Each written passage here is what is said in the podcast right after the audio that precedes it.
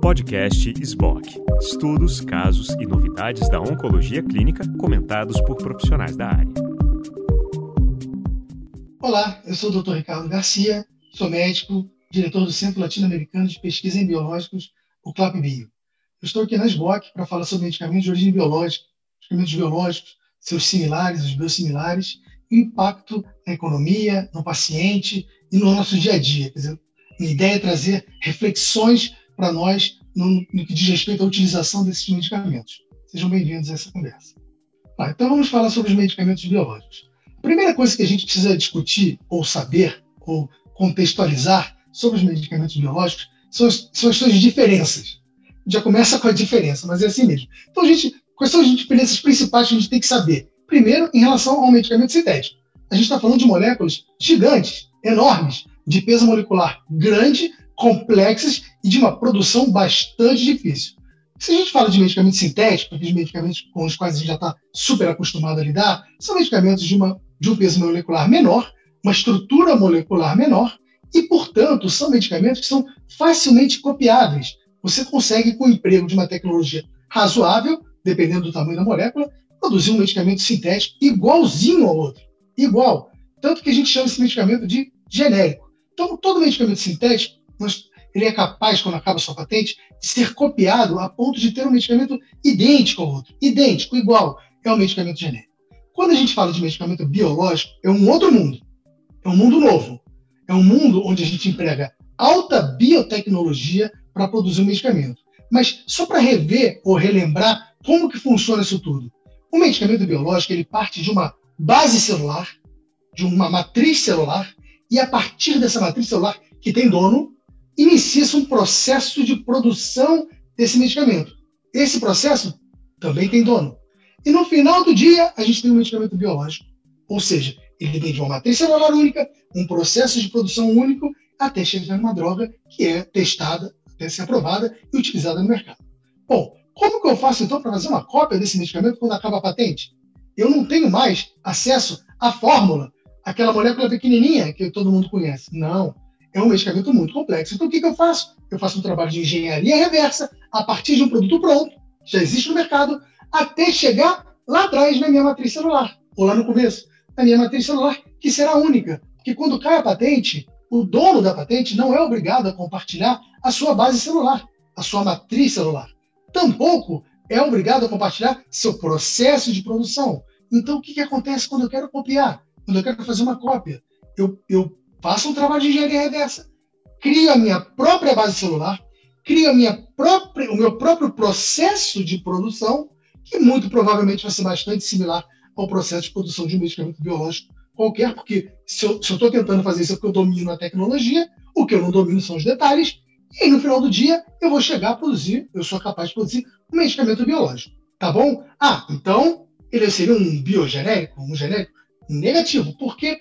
Porque pelo fato de ser uma matriz celular única, pelo fato de ser um processo de produção também único, o que, que eu vou ter? O que, que eu sou capaz de produzir? Um medicamento altamente similar ao medicamento inovador, originador ou de referência. No entanto, eu não sou capaz de produzir um medicamento idêntico ao outro. Então, eu estou falando de dois medicamentos altamente similares, mas não idênticos. Isso é importantíssimo para a gente conseguir discutir sobre medicamentos biológicos. Isso é importantíssimo para qualquer discussão sobre medicamentos biológicos, sobre utilização de biológicos, sobre utilização de biológicos similares.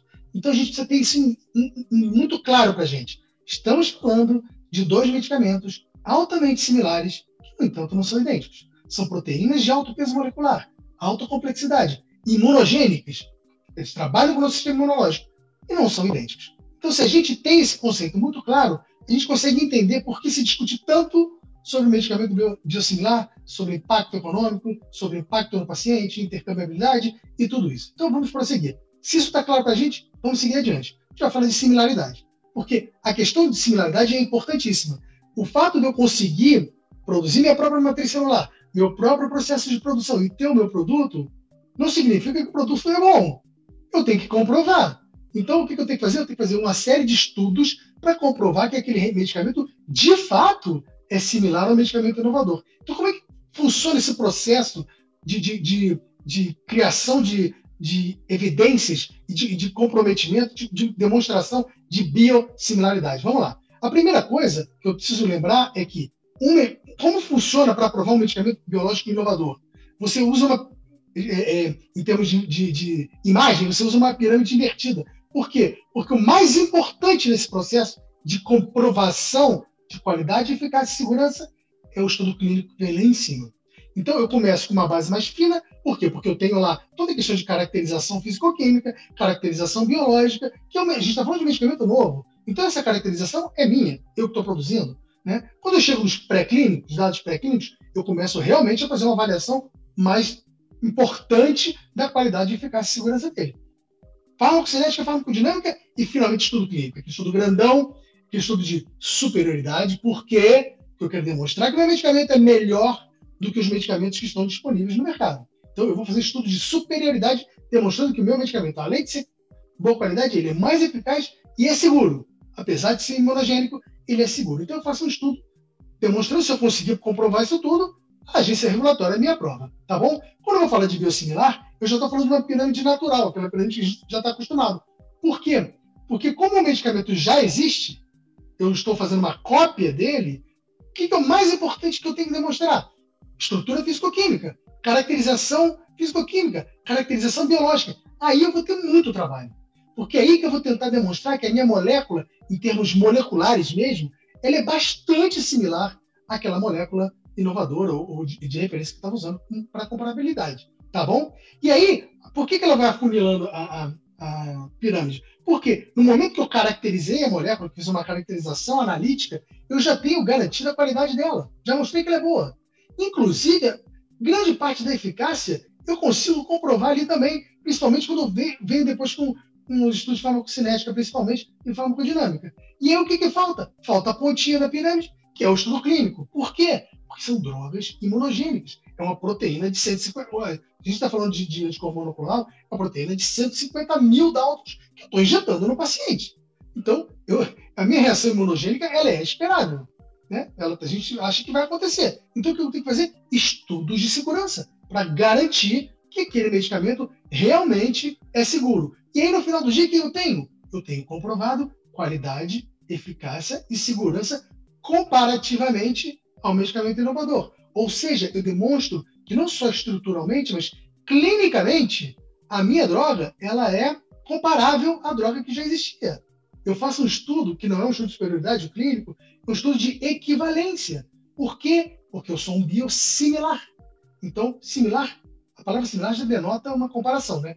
Tudo que é similar já, já, é, uma, já é uma forma de comparar. Se, é, se é alguma coisa similar, eu estou comparando. Mas, além de comparar, eu quero demonstrar que ela é equivalente clinicamente à droga que, que já existe no mercado a qual eu estou me, eu me comparando. Tá bom? Então, isso é importante. Por isso que o estudo clínico é menor, mas ele, é, mas ele é assim, imponderável. Assim, você tem que ter. Tem que existir. Por quê? Porque eu tenho que demonstrar que essa droga é segura também, além de ter qualidade e eficácia. Tá bom? Então, dito isso, feito isso, a, o medicamento está aprovado. Aprovado no mercado. E aí, vale a pena também levar em consideração ou, relevar algo importante. Todos os medicamentos biológicos similares, biosimilares, aprovados no Brasil desde 2010, quando foi é, é, é assinado o decreto ARDC 55 de 2010, que regulamenta os medicamentos biológicos no Brasil, desde então, todos os medicamentos biológicos similares, os biosimilares aprovados, comprovaram qualidade, eficácia e segurança. Então, não se discute mais, é uma perda de tempo, se o medicamento biológico similar aprovado no Brasil é bom ou não. Ele é bom, ponto final. Ele mostrou que é bom. É para usar? É para usar. Está aí, é para ser usado mesmo. Que bom que ele chegou. O que a gente vai discutir um pouquinho mais à frente é em que momento a gente vai usar ele. De que forma a gente vai usar esse medicamento. Mas que ele é bom e que deve ser usado, não tem nenhuma dúvida. Né? E a prova disso é que hoje a gente tem uma lista gigante de medicamentos já aprovados. Inclusive, se a gente for falar de oncologia, hoje o trastuzumab, por exemplo, já tem cinco biosimilares aprovados no mercado. Ainda não estão todos os cinco sendo comercializados, porque passa, passa, por um processo importante de, de aprovação, inclusive de, de, determinação de custos. A gente vai falar um pouquinho depois. Mas a gente tem cinco aprovados. A gente tem quatro é, rituximabs aprovados, dois bevacizumabs aprovados, para falar de oncologia. Então, a gente, então, esse processo ele é possível, tanto que os, os medicamentos estão aprovados. Então, isso é importante, isso é possível. O medicamento é bom e deve ser usado. Vou dar um exemplo que eu sempre dou. Se, se uma das minhas filhas precisar usar um medicamento biológico similar, precisa usar uma terapia biológica, vou começar hoje. Minha filha, infelizmente, teve um problema e precisa de usar um medicamento biológico. Se o medicamento que me for oferecido pelo sistema pagador, seja ele sistema único de saúde ou privado, for um medicamento biológico similar, não terei nenhum problema em aceitar e minha filha começar a usar, fazer uma terapia biológica com biosimilar. Só estou falando isso só para mostrar para vocês que eu acredito que esse, esses medicamentos biológicos similares aprovados são bons. Ponto final. Isso não se discute mais. A gente vai discutir como usar. Nesse momento, início de terapia, não, minha filha não fez nenhuma terapia biológica, começou a terapia com biológico, se for biosimilar, perfeito. Isso é importante, tá bom? Então vamos lá. A gente vai falar de intercambiabilidade. Por quê? Porque é aí que vem o grande problema. Por quê? Porque no inter... se a gente está falando de duas moléculas, duas proteínas grandes, enormes, complexas, tá?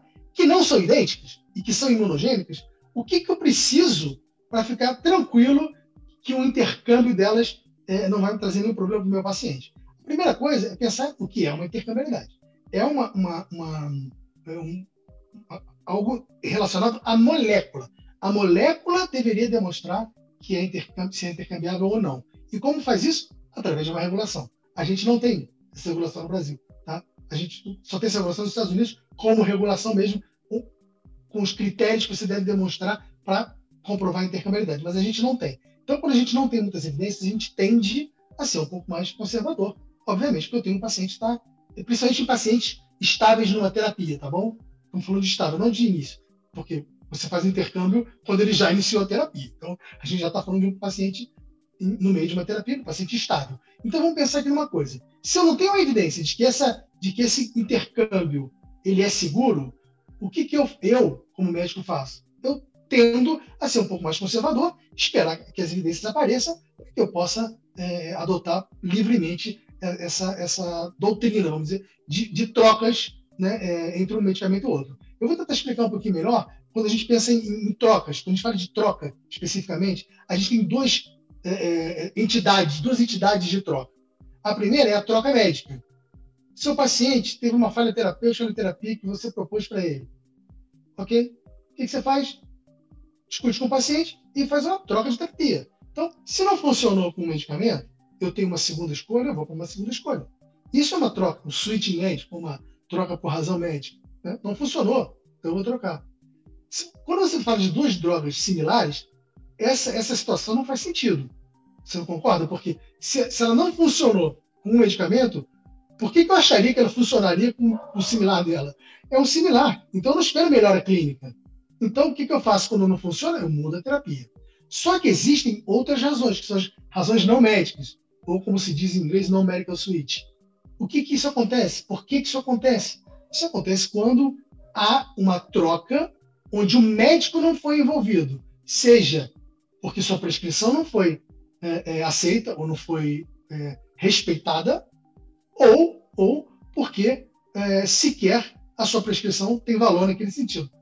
O que, você quer dizer com isso, Ricardo? Eu quero dizer que muitas vezes, principalmente no sistema público, no sistema único de saúde, nós prescrevemos para o nome da droga, né, pelo, pelo princípio ativo, e o, e o medicamento possivelmente é distribuído para os pacientes sem que isso efetivamente, sem que nos perguntem qual, qual marca, vamos dizer assim, nós estamos usando com o nosso nosso paciente. Então, é possível que no momento da dispensação, o seu paciente receba um medicamento similar àquele que ele já estava usando. Então, provavelmente, você, como médico, só vai saber disso quando ele voltar na sua, na sua consulta, dependendo da terapia, muito tempo depois ou não. Então, isso é uma troca não médica, ou seja, nós médicos não temos, não temos tido a oportunidade de discutir essa troca ou não. Ela foi feita troca sem que nós soubéssemos. Então, infelizmente, essa é a minha maior preocupação, que se eu tenho um paciente estável numa terapia, é, essa troca, como eu não tenho ainda evidências que garantam que essa troca é segura e eficaz,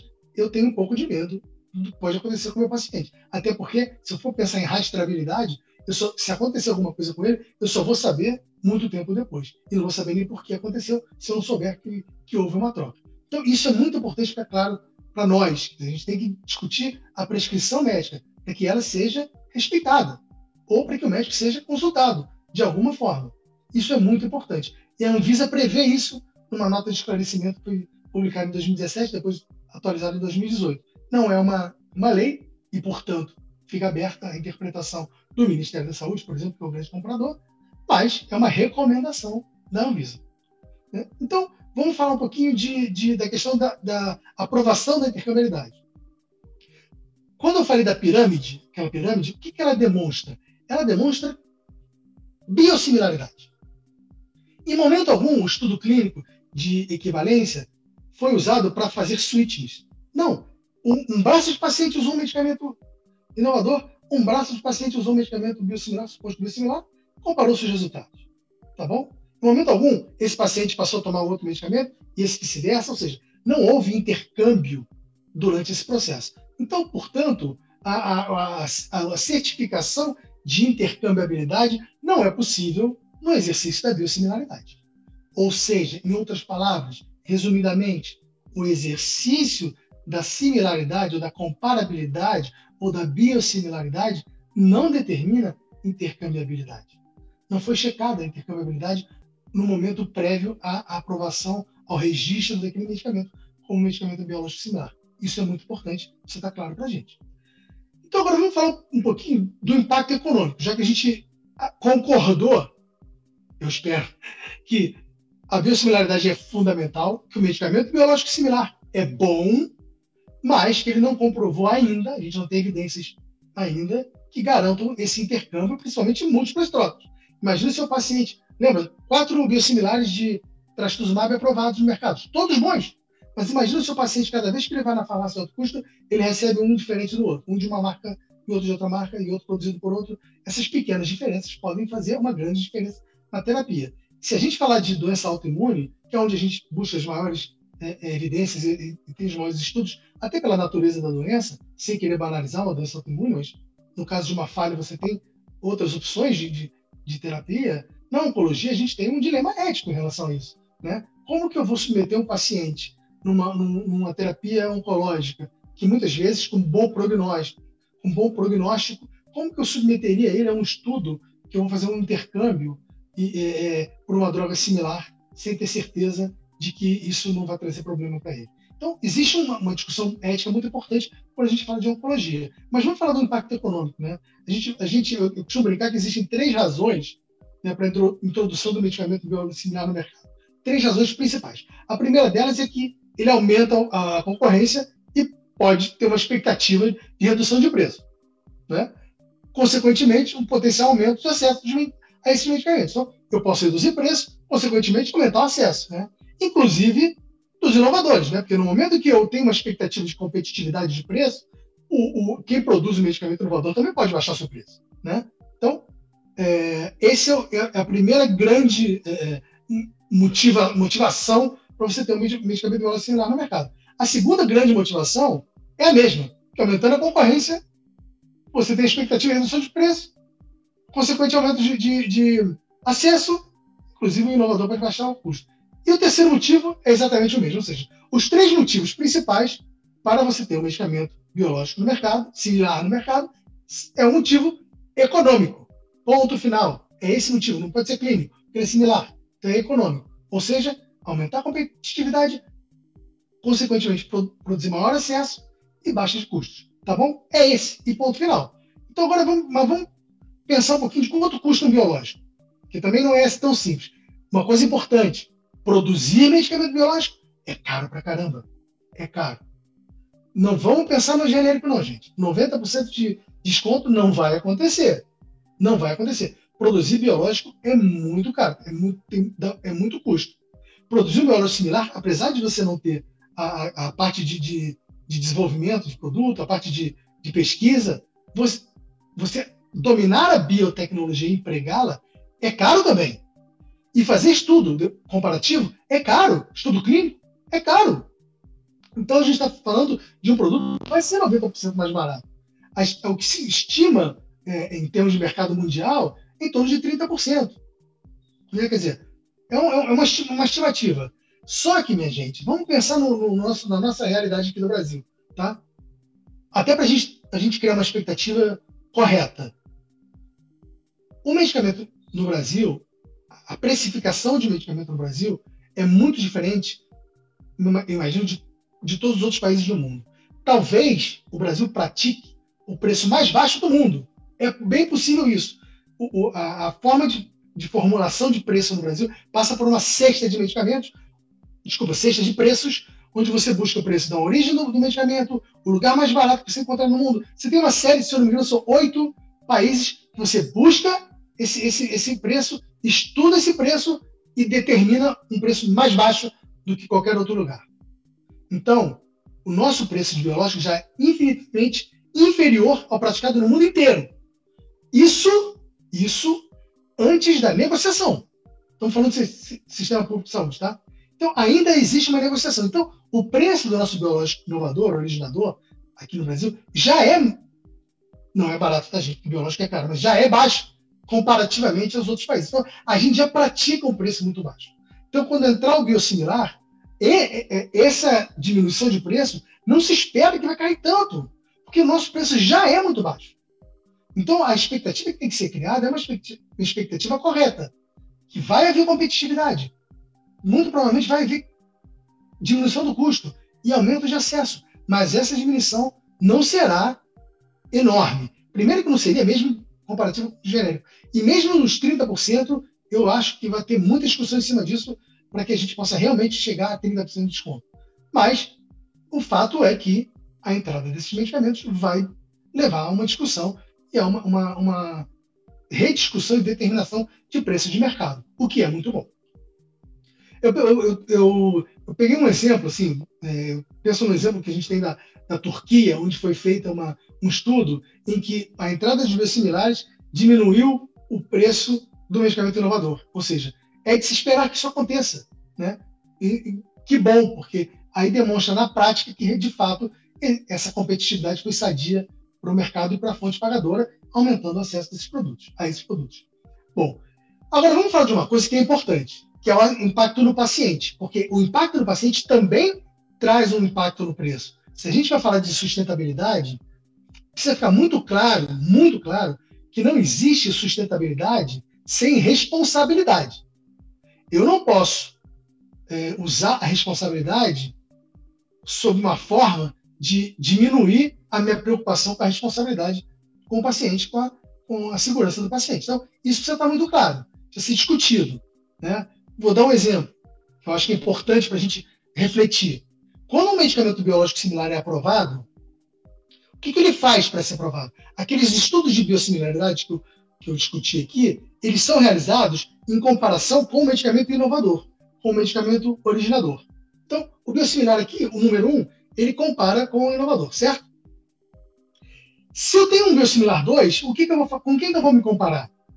Um segundo biosimilar que vai entrar no mercado, ele vai comparar com o mesmo inovador. O, me, o medicamento de referência é sempre o mesmo. Se tiver um terceiro medicamento biológico similar entrando no mercado, os estudos de comparabilidade vão ser feitos com o inovador. Então, sempre esses estudos são feitos comparando com o inovador, mas nunca entre eles.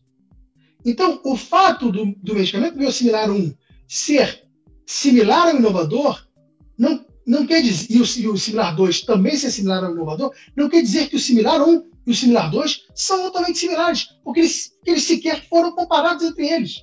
O grau de, de diferenças entre o, o biosimilar 1 e o inovador e o biosimilar 2 e o inovador pode ser muito diferente a ponto de que o biosimilar 1 e o biosimilar 2 não sejam tão similares assim. Então, isso é uma hipótese. É, Ricardo, é uma hipótese. Mas se eles não forem nunca comparados, essa hipótese ela vai ficar eternamente. Eu vou ficar eternamente preocupado.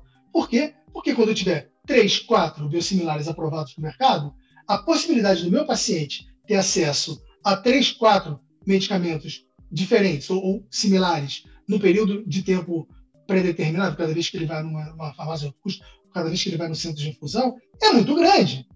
Então, a minha grande preocupação é, na hora que tiverem todos esses biosimilares disponíveis para entrega, para dispensação, o que, que vai acontecer com o meu paciente? É possível que ele, cada dia que ele vá lá, ele receba um biosimilar, depois ele recebe outro biosimilar, na outra vez que ele for, ele recebe um inovador, depois ele volta para o biosimilar número 3, depois ele vem para o biosimilar número 2, depois ele volta para o inovador de novo, depois vai para o biosimilar 4. Essas são as probabilidades, é a árvore de probabilidades. Eu não gostaria que meu paciente se submetesse a isso, enquanto eu não tiver evidências robustas que garantam que essa atividade é segura para ele. Então, quando eu tenho mais de um biosimilar aprovado no mercado e a possibilidade de que exista um intercâmbio, uma troca entre esses biosimilares no momento da dispensação, eu estou simplesmente aumentando, potencializando uma insegurança que eu já tinha, uma incerteza que eu já tinha. Então, medidas administrativas precisam ser tomadas para minimizar esse risco. Não é bloquear o biosimilar. O biosimilar tem para ser usado. É apenas medida, se, se tome medidas de educação de toda a jornada até o produto chegar ao paciente, desde a compra até a distribuição. Né? Medidas administrativas para você conseguir, em pacientes estáveis em terapia, manter aquela terapia, principalmente oncologia, e não, e não correr o risco de usar uma, uma um biosimilar que, por algum motivo, pode ter uma, uma reação uh, inesperada do nosso organismo, reação imunogênica, reação de produção de anticorpo de droga, que não estava prevista, e perder uma terapia. Se a gente está falando de oncologia, perder uma terapia pode ser uma perda muito maior. Então, o que a gente defende é que sejam tomadas medidas administrativas para que essa sustentabilidade seja responsável. Tá? Então, pegando alguns exemplos, é, um, por exemplo, um estudo que foi feito na Alemanha sobre é, é, é que, que, a gente chama de, de, de switchback. Quer dizer, o paciente, o paciente começou a, a terapia com medicamento biológico inovador, fez um switching, fez uma troca para o biosimilar e depois precisou voltar. Ou porque teve algum problema clínico, o que não faz nenhum sentido você voltar, ou porque, por questão de compra mesmo, que veio uma compra seguinte e aí compraram o inovador. Então ele fez um switchback. Então, é, é, nesse estudo na Alemanha, eu, pra, em, em, tem uma, uma, um rating para é, é pacientes é, de gastroenterologia, 30% dos pacientes desse, desse estudo fizeram switchback, voltaram para o inovador. Na reumatologia, 28% na medicina interna, 34%. Então, a gente tem um grau de switchback de volta para o medicamento inovador muito grande. E isso não é recomendado. Isso não é recomendado, primeiro, do ponto de vista clínico, que você não espera uma melhora, e segundo, pelo próprio ponto de vista imunológico, né? porque você começa a fazer uma confusão no sistema imunológico do paciente. É, uma revisão sistemática, pensando na, em taxas de descontinuação de tratamento, depois de nove meses né, dessa meta-análise, em nove meses, a gente teve de 10, uma taxa que variou de 10 a 19% de descontinuação do tratamento depois que foi feita a troca. Né? A gente está falando de infliximab, basicamente. É, a, a, a, os exemplos a gente tem que buscar na doença autoimune, porque a gente não tem esses exemplos ainda em oncologia. Em estudos que duraram 12 meses, essa taxa variou também de 10% a 18%, dependendo do estudo. Em estudos de 24 meses, variou desde 7% de, de, de taxa de continuação até 35%, que é uma taxa muito grande. Então, esses são dados de um mundo real, dados reais, sobre a, a, a importância que a gente precisa ter na questão da, do intercâmbio e do impacto na vida do paciente, do ponto de vista clínico, do impacto do sistema de saúde, do ponto de vista é, é, econômico também. Porque o doente bem tratado, ele é mais barato. Né? O doente que tem é, é problemas de, de, de setbacks, né, de, de, de, não remissão, é um doente caro. Um doente que precisa trocar uma terapia, voltar à internação, é um doente muito mais caro do que doente estável. Então, isso eu, eu queria chamar a atenção, porque essa é uma reflexão que a gente precisa ter no mundo real. Sustentabilidade com responsabilidade. E, finalmente, eu, eu, eu, eu sempre gosto de dar o exemplo das zebras, quando eu termino a minha apresentação, porque as zebras são um produto biológico altamente similar. No entanto, não são idênticos. Então, toda vez que a gente pensar num biosimilar, lembra da zebra. A zebra é um produto biológico, está na natureza, é extremamente similar uma zebra a outra, mas vocês nunca vão encontrar uma zebra idêntica a outra. Como vocês nunca vão encontrar um medicamento biológico similar, idêntico a outro. Ele é similar e não é idêntico. Né? Eu também termino sempre, é, para quem está nos assistindo no, no vídeo, não no podcast, é, com a imagem dessa menina Manuela e da Valentina, que são os meus produtos biológicos, né, produzidos aqui em casa. Eu garanto para vocês que elas não têm nada de idênticos. Não, não são sequer similares. São dois produtos biológicos bastante diferentes uns, dos outros. Eu agradeço. É, meu contato a SBOC tem. Se alguém precisar mandar perguntas, se alguém precisar fazer contato, eu terei um enorme prazer em responder a todos e, estarei à disposição de todos para qualquer dúvida. Muito obrigado.